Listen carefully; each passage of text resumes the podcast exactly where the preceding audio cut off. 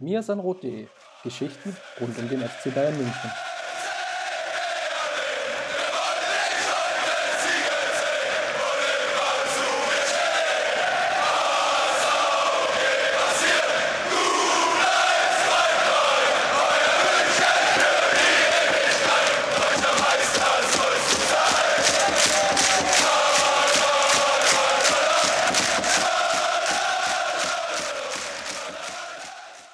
Servus und herzlich willkommen zum Mir sind Rot Podcast Folge 272. Nachdem wir letzte Woche kräftig dann durchrotiert haben und ja, nochmal drauf geschaut haben, was denn die Jahreshauptversammlung so mit sich gebracht hat. Wenn euch das interessiert, dann schaut nochmal in die letzte Folge rein. Hört ihr jetzt heute wieder dann das, das andere Duo. Wir sind also jetzt ganz groß in die Rotation eingestiegen. Wenn ich sage wir, meine ich natürlich Justin Graf. Grüß dich. Servus Chris. Ja, jetzt sind die, die englischen Wochen, die werden jetzt richtig heiß. Jetzt wird es nochmal vor der WM richtig, richtig spannend und äh, jetzt, jetzt müssen wir auch äh, schauen, dass wir die Belastung richtig steuern.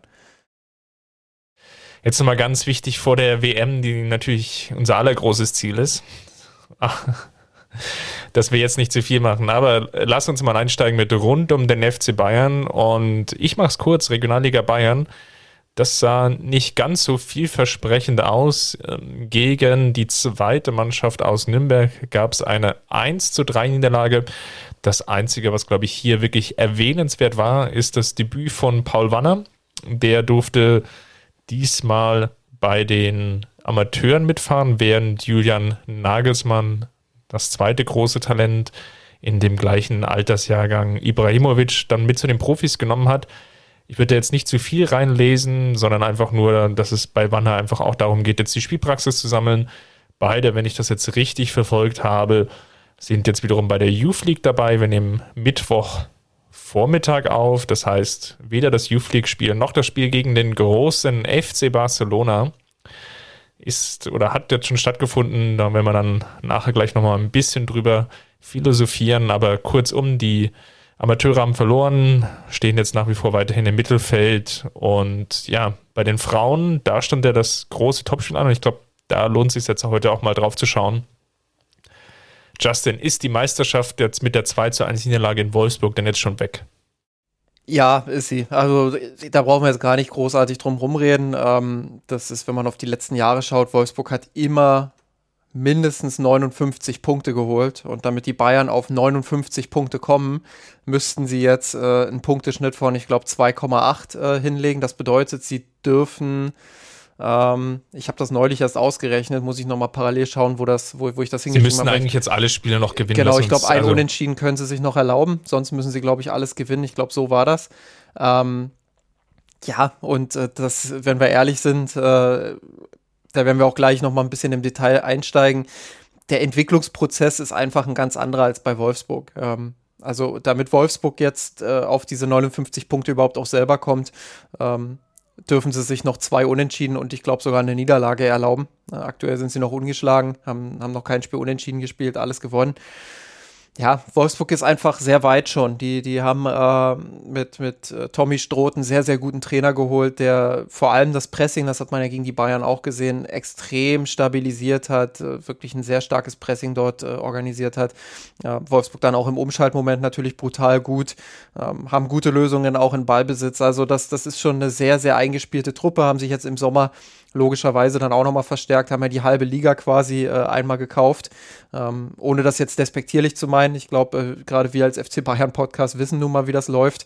Ähm, aber ja, das, äh, das ist dann einfach ein anderer Entwicklungsstand und ähm, ich glaube, deshalb wird äh, bei der Meisterschaft nichts mehr anbrennen, auch wenn natürlich Tommy Stroth dann nach dem Spiel sagt und auch vor dem Spiel, äh, wenn, wenn dann zwei Spieltage vor Schluss fünf Punkte Vorsprung stehen, dann können wir reden. Das, das muss er sagen. Aber wenn man rein auf die Statistiken der letzten Jahre schaut, dann ist die Meisterschaft jetzt quasi durch. Ja, ist natürlich so, die Liga und die Ligastruktur, aber das haben wir in dem Podcast hier auch schon sehr, sehr häufig besprochen. Das ist jetzt kein neues Argument, trägt natürlich auch dazu bei, dass jetzt natürlich wenig Spannung entsteht.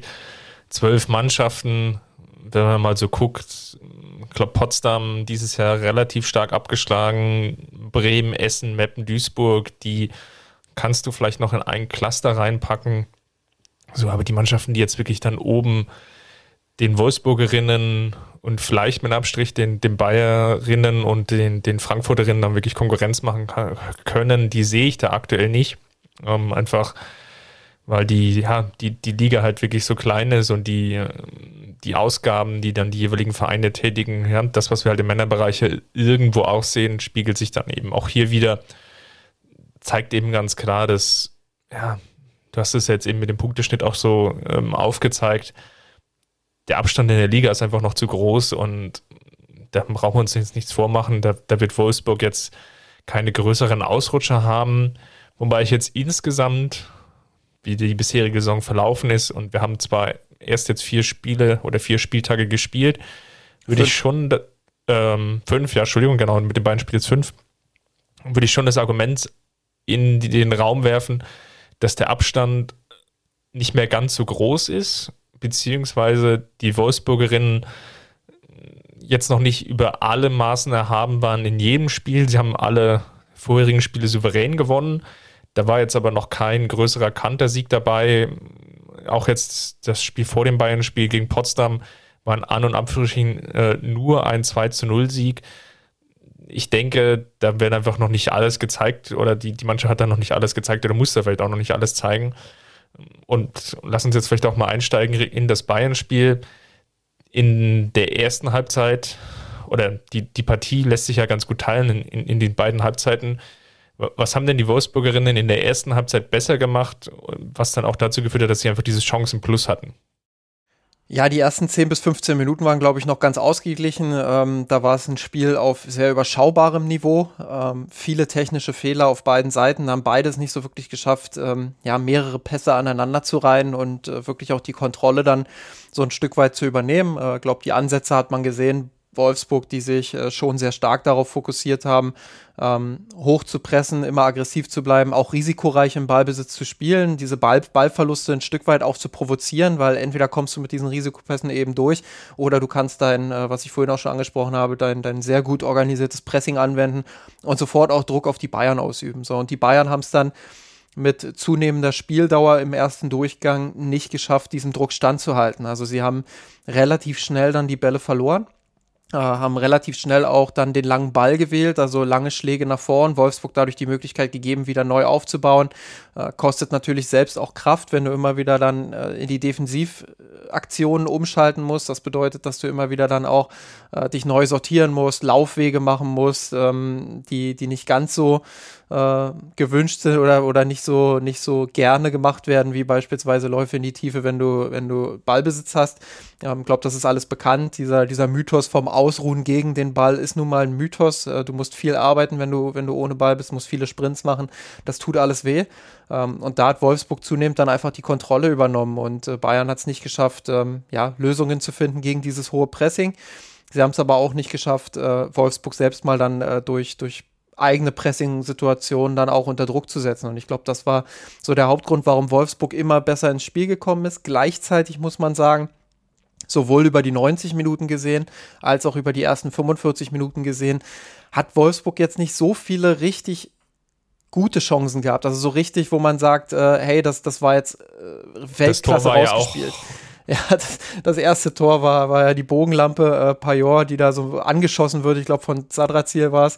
Ähm, ja. ja. das äh, ist natürlich ein extrem unglückliches Tor. Kacktor kann man dazu sagen. Ähm, ähm, das zweite Tor dann von Hut war natürlich auch eine super Einzelaktion.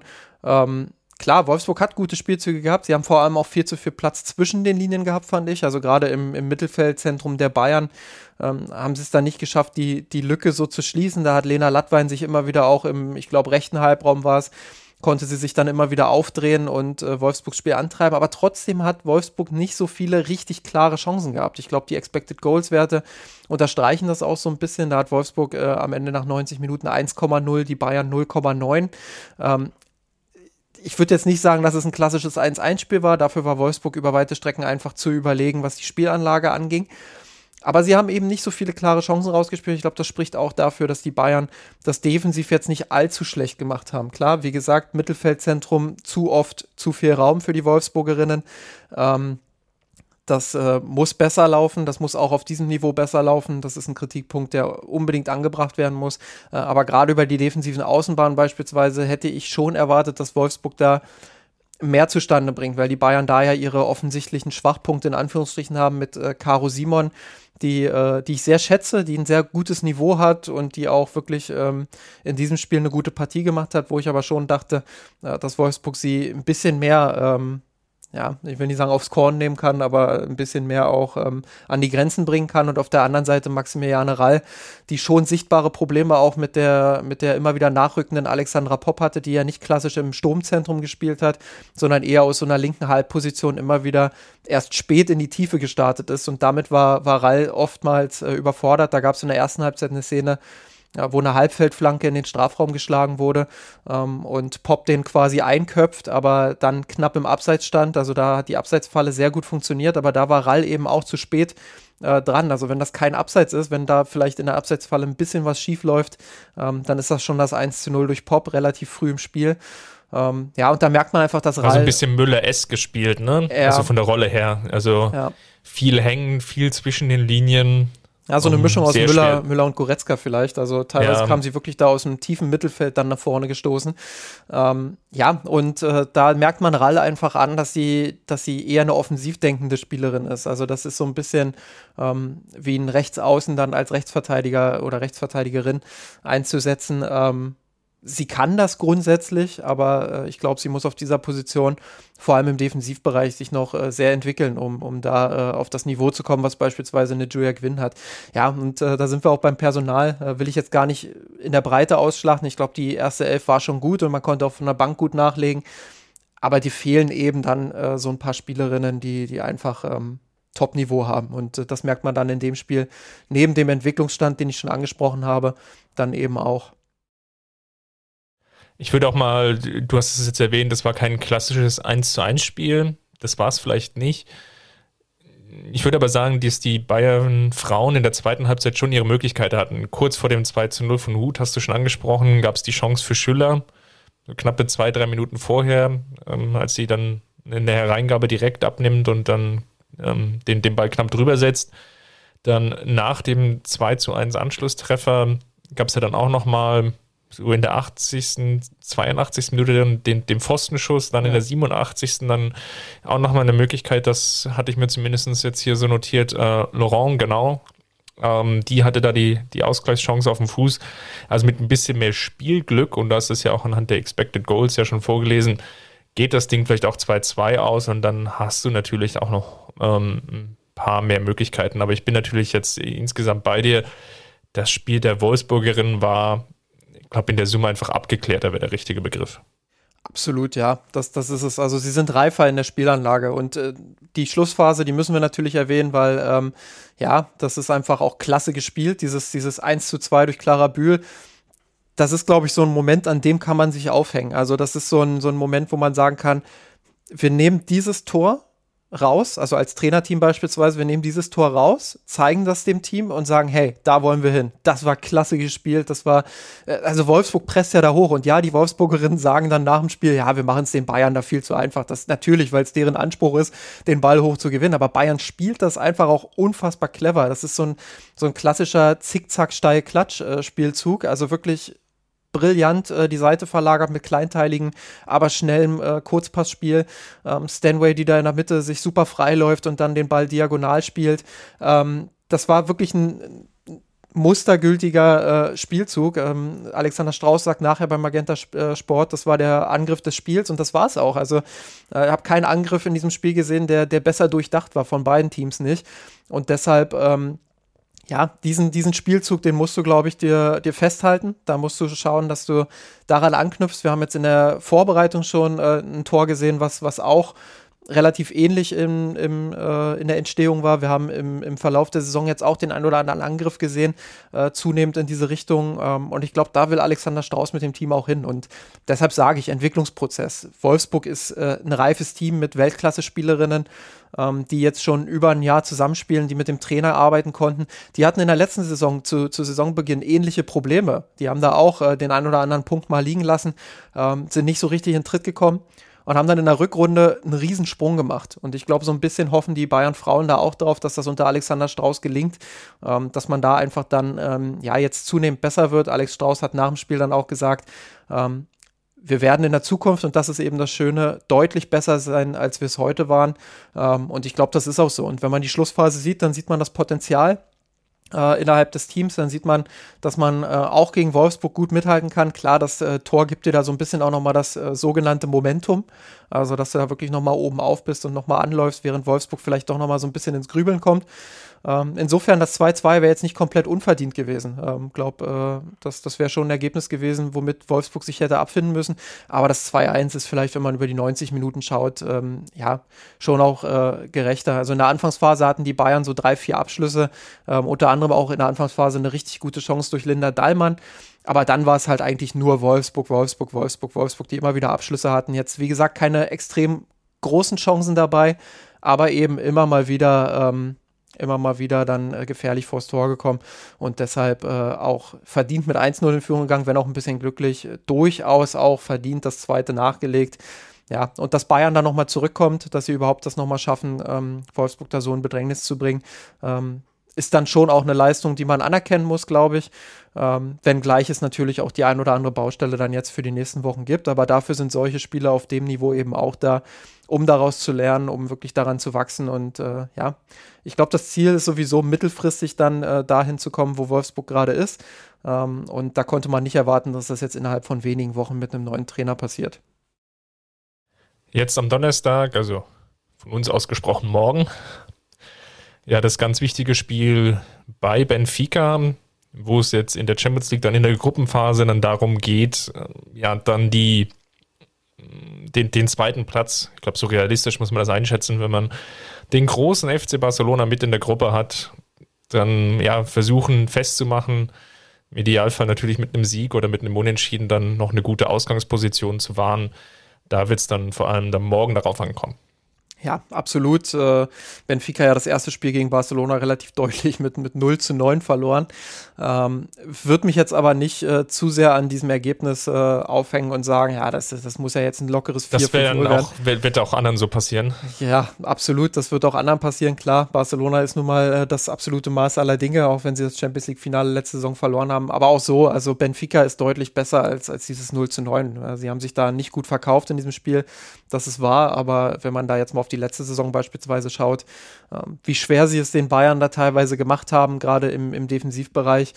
Ja, und äh, das wird der, der, nächste, der nächste gute Test für die Bayern. Ähm, das, dass sie es gewinnen müssen, steht außer Frage. Sie sind favorisiert, äh, aber dafür muss sich dann eben in der Offensive auch so ein bisschen die Präzision und, und äh, die Zielstrebigkeit noch ein bisschen äh, ja, entwickeln, dass man dann solche Spiele auch deutlich gewinnt. Ja, und das zeigen ja auch die, die Statistiken. Also wenn ich da jetzt mal schaue, es gibt ja jetzt ähm, ausführliche Opta-Statistiken auch, ähm, ohne da jetzt zu sehr ins Detail gehen zu wollen. Aber ähm, die Bayern liegen aktuell beispielsweise nach fünf Spieltagen bei 8,1 Expected Goals. Das ist äh, in Ordnung, das ist ein ordentlicher Wert, aber äh, es ist eben auch nur Platz 3 in der Bundesliga. Frankfurt hat 8,7, Wolfsburg hat sogar 14,4. Ähm, das ist enorm. Äh, zeigt auch nochmal den Unterschied klar. Ähm, sie haben bei den Shot-Creating Actions, also sowas wie, wie Dribblings, Pässe etc., alles, was halt zu einem Schuss führt, die Schüsse selbst, äh, stehen sie bei 27 pro 90, auch auf Platz 3. Ähm, sie haben Ballkontakte 148,8 im Angriffsdrittel, auch das ist in Anführungsstrichen nur Platz 3 im Strafraum, 26,8, das ist Platz 2, das sind alles ordentliche Werte, aber man will natürlich woanders hin, man will natürlich versuchen, äh, sich qualitativ hochwertige Chancen herauszuspielen. Und dieses qualitativ hochwertig, das zeigt sich auch daran, dass sie aktuell bei 0,11 Expected Goals pro Shot äh, stehen, also ähm, pro, pro Schuss eben eine Torwahrscheinlichkeit von 0,11 haben. Das ist ein sehr hoher Wert, finde ich. Ähm, Platz 2 in der Liga, Wolfsburg klar, nochmal eine eigene Liga mit 0,14. Ähm, aber das zeigt schon, wohin Strauß will. Also er möchte, dass, dass da Qualität in den Abschlüssen ist. Und ähm, ja, das, das ist sehr, sehr wichtig, glaube ich. Ähm, und wie gesagt, in dem Entwicklungsprozess geht das natürlich auch noch weiter. Ähm, zum Entwicklungsprozess gehört auch dazu, ähm, dass sie das, die Distanz zum Tor weiter verringern. Da ist Wolfsburg mit irgendwas äh, von 14,xy Yards äh, deutlich auf Platz 1. Alle anderen Teams ähm, stehen bei 16,3 Metern wie die Bayern oder deutlich mehr sogar noch. Also viele Fernschüsse. Ähm, ja, das äh, zeigt einfach auch nochmal, dass das da, denke ich, äh, das Ganze ausbaufähig ist. Und dann hast du natürlich auch noch die Baustelle Pressing. Ja, sie, sie, sie setzen ihren, ihren Gegner einfach nicht äh, aggressiv genug unter Druck, finde ich. Also da ist wirklich noch äh, Luft nach oben. Äh, man hat es in der zweiten Halbzeit gegen Wolfsburg gesehen, da haben sie es sensationell gut gemacht, gerade gegen Ende. Äh, in der ersten Halbzeit waren sie ein bisschen zu passiv. Sie haben aktuell nur 48 hohe Ballgewinne, das ist Platz 10 in der Bundesliga der Frauen. Ähm, ja, sie sind auch bei den ähm, bei den Pässen, die sie beim Gegner zulassen, ähm, nicht ganz so stark. Da stehen sie nur auf Platz 9 mit 12,6, bis eine Defensivaktion erfolgt. Ähm, also ich glaube, das ist wirklich Luft, äh, da ist wirklich noch Luft nach oben. Und ähm, ja, wir nehmen heute hier am Mittwoch auf. Heute Nachmittag wird eine Pressekonferenz der Bayern sein. Ähm, da werde ich Alexander Strauß die Frage mal stellen, ne, wie es denn aussieht ähm, mit dem Pressing und wie da seine Pläne sind, wie seine Idealvorstellung ist. Ähm, ja, und, und ob er ähm, da vielleicht sogar eine Baustelle sieht, äh, die er jetzt in den nächsten Wochen auch angehen muss, dass die Bayern da ähm, einfach aggressiver werden, was das Pressing angeht. Ansonsten, äh, glaube ich, hat man schon sehr, sehr viele gute Ansätze gesehen. Wie gesagt, dieses Tor, dieses Tor zum 1 zu 2, das sollte man sich rausnehmen, positiv rausnehmen, darauf aufbauen. Ähm, ich finde die Ansätze extrem spannend. Ich finde es gut, wohin sich die Bayern aktuell fußballerisch und äh, spielphilosophisch in Anführungsstrichen entwickeln ähm, und hoffe einfach, äh, dass sie genau da in den nächsten Wochen auch anknüpfen ähm, und sich weiterentwickeln können, weil ich glaube, das ist genau das, was sie jetzt brauchen und ich glaube, dass das äh, ähm, ja, dass diese Entwicklung natürlich nicht von heute auf morgen gehen kann, aber dass es sehr, sehr spannend zu verfolgen ist.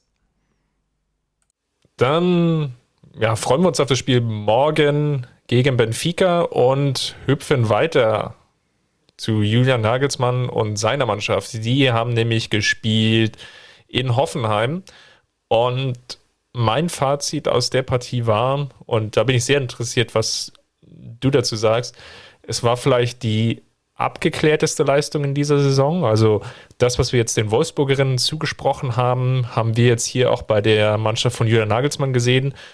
Gerade nämlich dann in der zweiten Halbzeit dann, glaube ich, nur noch das Nötigste gemacht, was okay war.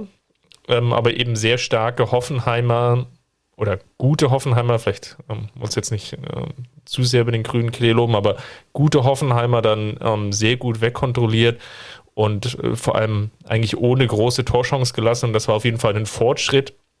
Wenn ich jetzt mal das Pokalspiel gegen Augsburg sehe, klar, Pokal irgendwie immer ein bisschen spezieller, aber eben auch die anderen Spiele, die wir die Saison schon gesehen haben. Ja, über Dortmund und Stuttgart haben wir ja auch schon häufig gesprochen, dass da dann vor allem in der zweiten Halbzeit zumindest phasenweise dann die Kontrolle gefehlt hat. Also von daher wäre dann mein Fazit hier eben aus der Partie, wenn wir es schon so oft kritisiert haben, dass es jetzt eben hier gelungen ist, gegen Hoffenheim dann die Kontrolle zu wahren.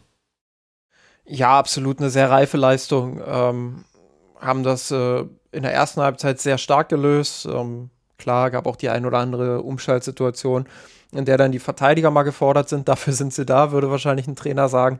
Ähm, aber insgesamt haben sie das ähm, sehr gut gelöst. Ähm, Hoffenheim hat es nicht geschafft, in, ins eigene Pressing zu kommen und Bayern da ja, wirklich vor richtige Probleme zu stellen. Auch deshalb, weil die Bayern einfach gerade in der ersten halben Stunde auch ja, sehr schnelles Kombinationsspiel aufgezogen haben. Äh, mit viel Präzision, mit viel Zug zum Tor, mit viel ähm, Dynamik nach vorn. Also all das, was man in den letzten Wochen ähm, ja schon auch noch gesehen hat, was aber nicht mehr ganz so häufig zu sehen war und nicht so ganz so konstant. Ähm, das haben sie jetzt gegen Hoffenheim in einem durchaus schweren Auswärtsspiel auch sehr gut gelöst und in der zweiten Halbzeit, wie du richtig analysierst, finde ich auch, ähm, haben sie das gut runtergespielt, haben den Ball gut laufen lassen, haben Hoffenheim nicht mehr so richtig in die gefährlichen Zonen dann auch kommen lassen, beziehungsweise gar nicht erst in die gefährlichen Zonen kommen lassen. Ähm, ist natürlich so ein bisschen auch immer ein Spiel mit dem Feuer, weil du dann ähm, ja schon auch das Risiko eingehst, dass du äh, vielleicht den einen oder anderen Ball dann aus äh, mangelnder Konzentration dann doch noch verlierst und vielleicht doch irgendwie das 1 zu 2 kassierst und dann ist es immer schwer, den Schalter nochmal umzulegen. Aber es kam jetzt in dem Spiel nicht dazu. Insofern wäre das eine sehr hypothetische Diskussion und äh, deshalb kann man zu Recht sagen, ja, den, den Verwaltungsmodus gut auf den Platz gebracht. Das ist ja auch so ein, so ein Buzzword, was sich so ein bisschen durch unseren Podcast zieht. Insofern, ähm, ja, in dem Fall hat der Verwaltungsmodus sehr gut funktioniert.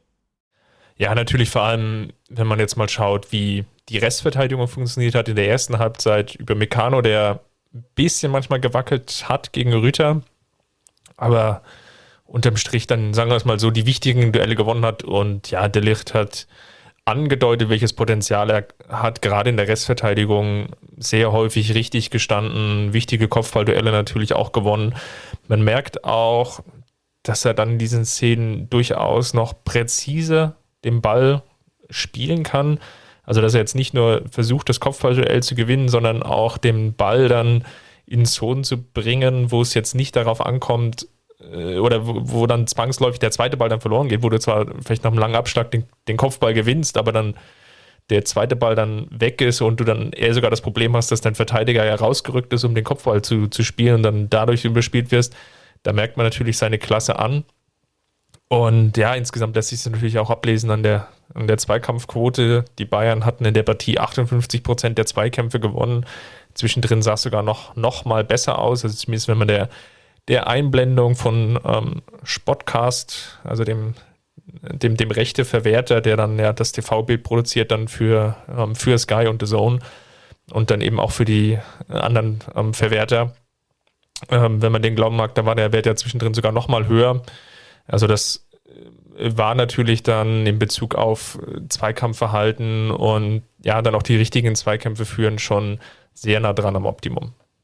Ja, ja, finde ich, finde ich auch. Ähm, ich finde, äh, was halt wirklich auffällig war gegen Hoffenheim, äh, um vielleicht auch nochmal einen anderen Aspekt mit rein, zu, äh, rein, rein zu, zu hier, ähm, war auf jeden Fall, wie sie, also das habe ich so ein bisschen angerissen vorhin schon, ähm, wie dynamisch sie einfach auch in der Offensive agiert haben, mit äh, Positionswechsel, mit gegenläufigen Bewegungen, ähm, wie sie immer wieder auch die Zwischenräume gesucht haben. Ja, Breitenreiter ist ja jetzt kein Trainer, der, der irgendwie äh, das Team am eigenen 16er mauern lässt, sondern der versucht ja schon auch, ähm, ja, den, äh, den Gegner so ein bisschen einzuschnüren, sage ich mal, also auch mit dem Pressing dann äh, zu Ballgewinnen zu kommen.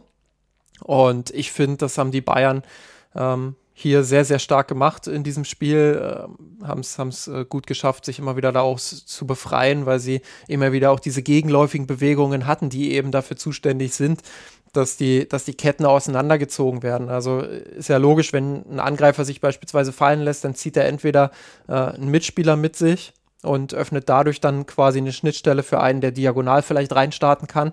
Ähm, oder er sorgt dafür, dass ein Mittelfeldspieler sich in seine Richtung orientiert, den er dann wiederum äh, auch ein bisschen äh, rausziehen kann. Und dadurch entstehen immer wieder Räume dann auch zwischen den Linien, ähm, in die dann andere eben reinstarten können. Sei es ein Goretzka aus dem Achterraum, sei es äh, ein Spieler von außen, der wie gesagt diagonal da reinstartet. Ähm, und das haben die Bayern richtig gut gelöst, finde ich. Ähm, bin mir nicht ganz sicher, wie hoch man dieses Spiel gegen Hoffenheim jetzt hängen kann. Sie haben halt vorher zweimal gegen Schalke gespielt. Okay, das ist jetzt ein Gegner, ähm, der aktuell eher auf Zweitliganiveau. Den musst du erstmal schlagen. der aktuell eher auf Zweitliganiveau unterwegs ist. Ähm, aber grundsätzlich äh, ist das natürlich trotzdem äh, ja eine eine beeindruckende Leistung, äh, wenn du es dann schaffst, äh, den Gegner so wenig zur Entfaltung kommen zu lassen. Ähm, ein weiterer Punkt, der aber vielleicht eher die die Saison insgesamt äh, betrifft, ist, dass ich finde, dass das Pressing sich wieder deutlich verbessert hat im Vergleich zur letzten Saison. Also das äh, höhere Pressing auch. Die Bayern sind aktuell, ähm, gibt ja diesen, diesen Wert, äh, Passes per Defensive Action. Das bedeutet, wie viele Pässe erlaubt der FC Bayern dem Gegner pro Aufbausequenz. Also beispielsweise, beispielsweise jetzt Hoffenheim baut, den, äh, baut, baut das Spiel hinten auf, lässt den Ball in der eigenen Hälfte laufen. Wie viele Pässe können sie spielen, bis der FC Bayern äh, eine defensive Aktion quasi erfolgen lässt. So, und das zählt dann nur für die Hälfte von Hoffenheim. Das zählt nicht, wenn Hoffenheim den Ball beispielsweise in der Hälfte von Bayern München lau laufen lässt. So. Und äh, der Saisonschnitt, jetzt nicht nur gegen Hoffenheim gesehen, sondern der Saisonschnitt liegt da bei 9,7. Äh, damit sind die Bayern ähm, relativ deutlich auf Platz 1. Ähm, sie hatten in der Vergangenheit auch schon mal äh, einen Schnitt, der geringer war, der so bei 7,6 lag. Ähm, aber aktuell sind sie da bei 9,7 und sie haben äh, insgesamt in dieser Saison 128 hohe Ballgewinne gehabt, äh, wovon 22 äh, in einem, in einem Schuss geendet sind und vier sogar in einem Tor. Ähm, also 128 ist Topwert in der Liga, 22, äh, die dann zu einem Schuss führen, ist auch Topwert in der Liga. Und äh, bei den Toren stehen sie auf Platz 2. Da ist Frankfurt nur besser, die sechs haben und Bayern eben vier. Also das zeigt eben auch nochmal die Qualität, die sie, die sie im Gegenpressing und im Pressing haben. Ähm, da war es zwischendrin ein bisschen mau, finde ich, in dieser Saison, aber mittlerweile haben sie sich da wieder gefangen und das hat man gegen Hoffenheim, finde ich, auch wieder gesehen, dass sie da im Gegenpressing aktuell wieder äh, besser sind, weil sie ja einfach besser positioniert sind auf dem Platz, weil sie die Abstände besser einhalten, ihre Rollen besser finden auf dem Platz und dann hast du äh, automatisch auch eine bessere Chance, den Ball zu erobern, wenn du ihn verlierst. Ich würde auch nochmal anfügen, dass das auch meiner Meinung nach damit zusammenhängt, wie gut mittlerweile über Meccano und Delicht eingespielt sind. Ähm, dadurch ist vielleicht auch das Vertrauen noch größer, ähm, Räume dann auch zu lassen, weil die Restverteidigung in der Summe besser ist. Ja, also jetzt, ne, wenn wir gerade nochmal die Rückrunde nehmen, wie häufig kam es da zu einfachem überspielten Pressing, weil man dann eher zu abwartend agiert hatte und dann vielleicht auch sogar kontraproduktiv war. Im Endeffekt, weil dann der einfachere lange Ball eben möglich war, ist ja das ein oder andere Gegentor so gefallen. Jetzt nicht nur unter Nagelsmann, sondern ja eigentlich auch schon davor unter Flick. Es geht in die richtige Richtung. Ich glaube, der richtige Test wird dann sein, die Partie, die wir heute Abend sehen, gegen den FC Barcelona. Wobei ich jetzt ehrlicherweise noch gar nicht so richtig sicher bin, was wir jetzt sehen werden. Ne? Also sehen wir den FC Barcelona, der diese Partie ernst nehmen wird?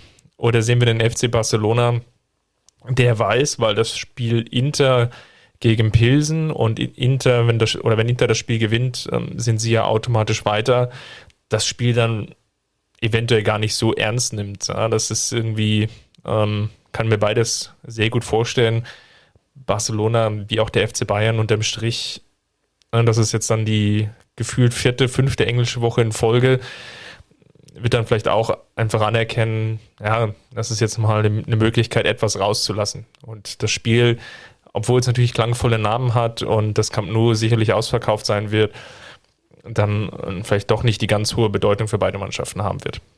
Ja, äh, wobei ich das Risiko eher bei, bei den Bayern sehe, ähm, dass sie da sagen, okay, ähm, gar nicht bewusst, also eher so unterbewusst, dass sie dann da irgendwie äh, so ein bisschen schleifen lassen. Ähm, dass Nagelsmann dann auch eher sagt, wir haben es jetzt gestern bei, bei Manchester City äh, gesehen, die in Dortmund dann äh, schon auch etwas stärker rotiert haben, die dann sich äh, das auch rausgenommen haben, Erling Haaland in der Halbzeit auszuwechseln. Ähm, Kevin De Bruyne wurde, glaube ich, nicht mal eingewechselt, der saß von Anfang an auf der Bank. Ähm, ja, das äh, zeigt dann auch, dass man natürlich schaut, dass man, dass man die Belastung steuert und auch steuern muss. Ähm, ich glaube, bei Bayern ist die Situation noch mal ein bisschen anders, weil, wie du gesagt hast, das ist so ein bisschen jetzt auch noch mal ein Gradmesser. So äh, alle, alle sagen jetzt ja, okay, Bayern hat jetzt in den letzten Spielen äh, wieder überzeugt, aber äh, so der richtige Test, der kommt ja jetzt eigentlich erst, weil äh, gerade nachdem, wenn ich ähm, noch mal dazwischen gehen kann, gerade nachdem er das Hinspiel auch zwar gewonnen wurde, aber ja von der vom gesamten Spielweise ja. her ja deutlich dominiert wurde vom, vom FC Barcelona und man ja ehrlicherweise sagen muss, das war ja. Also ich will nicht sagen, dass man vorgeführt wurde, Zumindest aber. Zumindest in der ersten Halbzeit, ja. Ja, in der ersten Halbzeit. Und dann hast du halt das Tor, was dir so ein bisschen weiterhilft ähm, und dann war es auch ein bisschen, bisschen besser von den Bayern. Aber klar, äh, das, das ist dann natürlich die Situation und du willst dich da auch so ein bisschen äh, beweisen und willst natürlich zeigen, dass du es besser kannst. Ich glaube, das ist schon noch im Hinterkopf der Spieler. Aber das Risiko ist eben trotzdem da, dass du dann diese Belastung im Hintergrund hast und äh, dass du dann vielleicht sagst, okay, äh, also als Trainer beispielsweise, dann nehme ich jetzt einen Thomas Müller lieber, lieber raus in der 45. Minute, obwohl es ein enges Spiel ist, äh, oder, oder wechsle ihn gar nicht erst ein oder was weiß ich, weil, weil das Risiko vielleicht doch zu groß ist, dass, ähm, ja, dass da noch was passiert oder so. Äh, nur als Beispiel, ähm, kann mir jetzt nicht vorstellen, dass sie da komplett rausnehmen oder bewusst rausnehmen, aber so, äh, so mit dem letzten, allerletzten Risiko äh, kann ich mir nicht vorstellen, dass sie das Spiel da angehen werden. Wobei ich mir, und jetzt einfach mal die Gegenmeinung reinzubringen, mir natürlich auch vorstellen kann, wenn du den Gruppensieg willst, dann macht es natürlich auch Sinn, jetzt eine der beiden Chancen zu nutzen. Also sowohl die Partie gegen Inter dann nächste Woche, als jetzt auch gegen Barcelona. Wenn du jetzt noch eine Partie gewinnst, dann ist da ja der Gruppensieg dir nicht mehr zu nehmen. Und von daher ist das jetzt auch wiederum die Chance, dann mm, ja, dann vielleicht sogar nächste Woche dann etwas stärker zu rotieren. Ja, also ähm, beide Varianten sind, sind möglich. Mal schauen, ne? Die Alternativen im Sturm sind ja jetzt ähm, aufgrund der Verletzungen auch gar nicht so groß. Also Wenn jetzt Müller kommt jetzt aus der Verletzung zurück, vielleicht kommt er auch eher nochmal von der Bank. Kingsley Coman ausgewechselt gegen Hoffenheim, leicht angeschlagen. Da wird man mal gucken, ob Nagelsmann da schon ins Risiko geht, ja, und Leroy Sané, der zumindest jetzt erstmal wieder ins, ins Lauftraining eingestiegen ist, was ein gutes Zeichen ist, weil dann werden wir ihn sehr wahrscheinlich nochmal vor der WM sehen, wahrscheinlich dann in der englischen Woche dann mit den drei Bundesligaspielen gegen Bremen, Hertha und ähm, Schalke, dass er da dann wieder zurück ist. Aber ja, das ist dann so die, die Frage nach den, den welchen Alternativen hat denn Julian Nagelsmann dann auf den einzelnen Positionen und die sind dann vielleicht dann gar nicht mehr so groß. Also von daher wird der Rotationsgedanke dann vielleicht auch nicht, nicht ganz so einschlägig sein. Hertha hast du aber schön ausgesprochen. Das war, äh, ich glaube, du gehst zu oft ins Olympiastadion, kann das sein, weil das erinnert mich sehr an den, an den Stadionsprecher dort. Weiß nicht, wie er heißt, aber äh, der, der, der sagt auch mal gerne so dieses, dieses Hertha. Das, äh, ja, wäre sehr ästhetisch. Wäre natürlich das, das große Bundesligaspiel Hertha BSC gegen den großartigen FC Schalke 04 da live mitverfolgen durfte, der, der ist da noch ein bisschen nachhaltig geprägt. Mal gucken, vielleicht machen wir im Winter ein Tauschgeschäft, dass wir dich zu Hertha Base verkaufen und dann mal gucken, wen wir da, wen wir da einkaufen für. Gut, ähm, vielleicht noch ein Satz zur Bundesliga-Situation insgesamt. Lage hat sich ja dann durch die Niederlage dann von Union Berlin etwas entspannt. Nichtsdestotrotz aus Münchner Sicht mit dem Anspruch wird es jetzt darum gehen, dann auch gegen Mainz. Ist ja eigentlich ganz spannende Situation übrigens, dass wir die, die Münchner ja gefühlt jetzt immer so eine Art Topspiel haben. Also es war ja erst gegen Freiburg, die Vierter waren, jetzt gegen Hoffenheim, die wiederum Vierter waren und jetzt dann gegen Mainz, die jetzt Sechster sind. Ja, gefühlt ein Spitzenspiel nach dem anderen ansteht. Aber auch natürlich gegen Mainz wird es darum gehen, ja, dann ähnlich wie gegen Hoffenheim wahrscheinlich dann die, die nötige Kontrolle zu wahren. Ja, klar. Ähm, das ist äh, ganz normal, glaube ich. Das ist das Alltagsgeschäft in der Bundesliga für den FC Bayern. Ähm, Weil es gerade so schön passt. Ähm, ich habe hier gerade noch eine, eine, Statistik offen. Ähm, die nennt sich Zones of, of Control. Also in welchen Bereichen der FC Bayern die, die Kontrolle hat. Ähm, zählt für die Bundesliga natürlich. Da geht es darum, das ist so ein Spielfeld quasi und das ist eingeteilt in 30 Zonen. Man kennt es ja. Also es gibt einen linken Flügel, es gibt den linken Halbraum, es gibt das Zentrum und es gibt äh, den rechten Halbraum und dann eben entsprechend auch den rechten äh, Flügel. Das heißt, ähm, in, der, in der horizontalen hast du fünf Zonen und in der vertikalen hast du innerhalb dieser fünf äh, Zonen dann nochmal ähm, jeweils sechs Zonen, also drei pro, pro Hälfte. Und das ergibt dann so 30, 30 Vierecke quasi. Ich hoffe, man kann sich das halbwegs vorstellen. Und dann wird halt geschaut äh, in diesen einzelnen Zonen, ähm, wie oft ein Team dort äh, mehr Ballbesitz hat, also häufiger an den Ball kommt als, ähm, als der Gegner. So. Und ähm, dann ist das Kästchen blau gefärbt, wenn das der Fall ist. Wenn das nicht der Fall ist, dann ist das Kästchen rot gefärbt. Ich glaube, die Schwelle liegt da bei 55 Prozent, die man haben muss. Ähm, und wenn man da irgendwie äh, ja, in so einem ausgeglichenen Verhältnis steht, dann ist die Zone grau. Und jetzt kannst du ja mal raten, wie viele von diesen 30 Zonen beim FC Bayern blau sind. Also wie viele dieser Zonen ähm, oder in wie vielen dieser Zonen der FC Bayern ähm, ja, mehr Ballaktionen hat als sein Gegner. 20? Mm, ja, 20 wäre ein bisschen wenig. Ähm, es sind tatsächlich nur vier, in denen sie nicht mehr haben. Also sie äh, bis zum Strafraum des Gegners ist alles blau. Und dann gibt es ja nur noch äh, quasi einmal fünf Felder, die, äh, wovon drei im Strafraum sind und zwei auf dem Flügel an der Eckfahne sozusagen. Und mhm. da sind sie an der rechten Eckfahne sind sie auch noch blau aber dann im Strafraum des Gegners sind sie im rechten Halbraum rot, im, im Zentrum rot und äh, dann kommen nochmal zwei graue Felder, nämlich im linken Halbraum des Strafraums, was ich sehr interessant finde, dass man da im Strafraum wirklich es schafft, eine graue Zone äh, zu haben äh, und der linke Eckfahnenflügel quasi ist auch nochmal grau. Also äh, man kann sagen, die totale Dominanz des FC Bayern, weil äh, so oft sieht man so ein Feld oder so ein äh, so viel Kontrolle dann, dann eben auch nicht. Ähm, ja, das ist schon sehr, sehr bemerkenswert. Deshalb wollte ich das nochmal mit reinbringen. Ja, ich hatte jetzt unterschätzt, die natürlich, wo der Gegner wiederum dann die Aktionen hat und ähm, ja, normalerweise versuchst du ja dann eigentlich, ähm, ja, je nachdem dann eher das Spielfeld schnell zu überbrücken, aber gut. Der FC Augsburg ist übrigens ein krasses Gegenstück. Der FC Augsburg hat insgesamt bloß sieben Zonen, die nicht rot sind. Das ist schon, also bei Union Berlin hätte man das ja eher erwartet, aber bei denen äh, sind es tatsächlich deutlich mehr Fälle, in denen sie äh, die, die, Kontrolle haben. Vor allem der eigene Spielaufbau ist da natürlich sehr, äh, sehr blau. Aber das ist bei Augsburg schon sehr, sehr interessant, wie, wie viele Felder da rot sind. Dann lass uns doch nochmal zum Aufregerthema kommen der Woche. Braucht der, FC, braucht der FC Bayern einen richtigen Stürmer? Nachdem das ist, doch, das, ist doch das Aufregerthema der Saison, wenn du so willst. Was diese Woche aber nochmal deutlich an Fahrt aufgenommen hat, oder? Ja, schon. Dann lass uns mal einsteigen, also mal, mal Spaß beiseite. Hast du einen gewissen Vorteil gesehen jetzt in Hoffenheim? Ich glaube, da ist das ähm, am spannendsten, dass Choupo-Motegen jetzt durchaus als Wandspieler fungieren kann und der diese Rolle dann besser ausüben kann als vielleicht die, die anderen Spieler, die wir jetzt ähm, in der, in der in dieser Saison da in dieser Rolle gesehen haben. Also namentlich Manet, aber natürlich auch Gnabry und zum Teil eben Müller.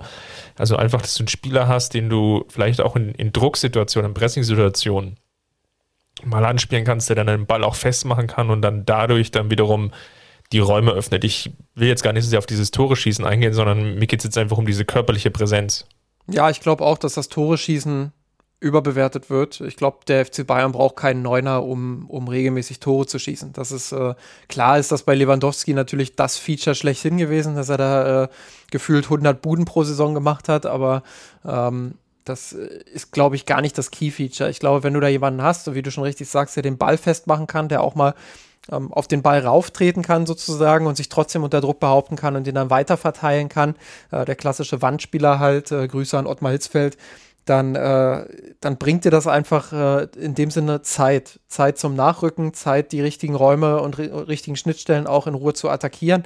Ähm, äh, gegen wen war jetzt neulich nochmal das Tor äh, in der Allianz Arena, wo er, wo er auch angespielt wird im Halbraum des Strafraums und dann auf Davies äh, durchsteckt. Also das sind, das sind dann auch nochmal äh, so Szenen, die das. Einfach, Leverkusen? Äh, ich glaube, das war nochmal später. Ähm, ja, mir fehlt der Gegner, jetzt ist auch egal. Ähm, jedenfalls. Äh, äh, Freiburg. Ja, genau. Gegen den SC Freiburg war es, danke. Ähm, ja, das, das sind Szenen, die, die äh, einfach zeigen, dass das Chupomoting da unfassbar wertvoll sein kann, dass er den Ball festmacht, dass er da einfach ähm, nachrücken lässt sozusagen. Und das war vorher nicht so der Fall. Müller ist eher nicht so der Spieler, äh, der, der, geeignet ist dafür, andere Spieler auch nicht. Ähm, ja, da hast du dann einfach weniger Zeit, musst schneller dich direkt auch durchkombinieren. Das Risiko für einen Ballverlust steigt vielleicht auch. Und wenn du da jemanden hast, der sich da äh, im Halbraum oder, oder in den Zwischenräumen anbietet, ähm, dann ist das immer ein Mehrwert fürs Team. Ähm, ja, nichtsdestotrotz würde ich das jetzt gar nicht so sehr als äh, Qualität äh, oder zwingend als Qualität eines echten Neuners äh, bezeichnen. Ich glaube, das wird so ein bisschen überspitzt, wenn man jetzt auf die gesamte Saison schaut. Äh, haben die Bayern trotzdem es geschafft, äh, eine bemerkenswerte Anzahl an Toren zu schießen. Ähm, aber in den einzelnen Situationen ist so ein robusterer Spieler eben doch äh, sehr, sehr wichtig. Ähm, Finde es auch interessant, dass Chupomoting so als echte Neun betitelt wird ich finde, dass der in seiner gesamten Karriere gesehen und auch beim FC Bayern, wie er sich verhält, wie er spielt, jetzt gar nicht so sehr der typische echte Neuner ist. Also er ist ja schon auch ein sehr dynamischer Spieler, ein Spieler, der, der sehr viel auch ins Dribbling geht, der technisch sehr stark ist, äh, der sich viel am Kombinationsspiel beteiligt. Also das 2 ähm, zu 0 war jetzt keine klassische neune Aktion von ihm, wenn wir beim Hoffenheim-Spiel bleiben. Ja? ja, zum Beispiel, ja, klar. Also da würde man eher erwarten, dass du als, als klassischer Neuner, Lewandowski wäre jetzt, hätte im Strafraum gelauert und dann hätte man sehr wahrscheinlich Müller und Gnabry gehabt, die diese Situation initiieren und der Ball kommt dann scharf in die Mitte und Lewandowski setzt sich dann gegen die zwei Innenverteidiger oder gegen einen der Innenverteidiger durch und kommt dann zum Abschluss. Das wäre so diese klassische neune Aktion gewesen. Genau, beispielsweise. Ähm, klar, Lewandowski hatte das auch im Repertoire. Ich erinnere mich da an ein Tor gegen Dortmund, was er selber mit aufgebaut hat im Mittelfeld und wo er dann sehr spät in den Strafraum startet und den, den Ball mit dem Kopf reinwuchtet. Ähm, Habe ich noch genau vor Augen. Äh, in Dortmund sogar, glaube ich. Ähm, ja, das, das äh, hatte der natürlich auch im Repertoire, aber äh, trotzdem ist Chupomoting jetzt, ich finde nicht, dass er sich auf dem Platz 1 zu 1 verhält, wie, wie die Rolle, die, die Lewandowski inne hatte. Äh, mal abgesehen jetzt von den Qualitätsunterschieden, die ja sowieso da sind. Ähm, ja, äh, finde ich ihn einfach als Spielertypen zu vielseitig dafür, als dass man sagen könnte, das ist jetzt ein klassischer, klassischer Neuner. Er hat in seiner Karriere sehr oft auf dem Flügel gespielt, er hat sehr oft als Zehner gespielt. Ähm, ja, den, den kannst du eigentlich überall in der Offensive einsetzen und genauso verhält er sich auch. Er ist sehr dynamisch, er ist teilweise auch sehr unorthodox. Ähm, das fand ich auch schon äh, in der frühen Phase seiner Karriere damals sehr bemerkenswert.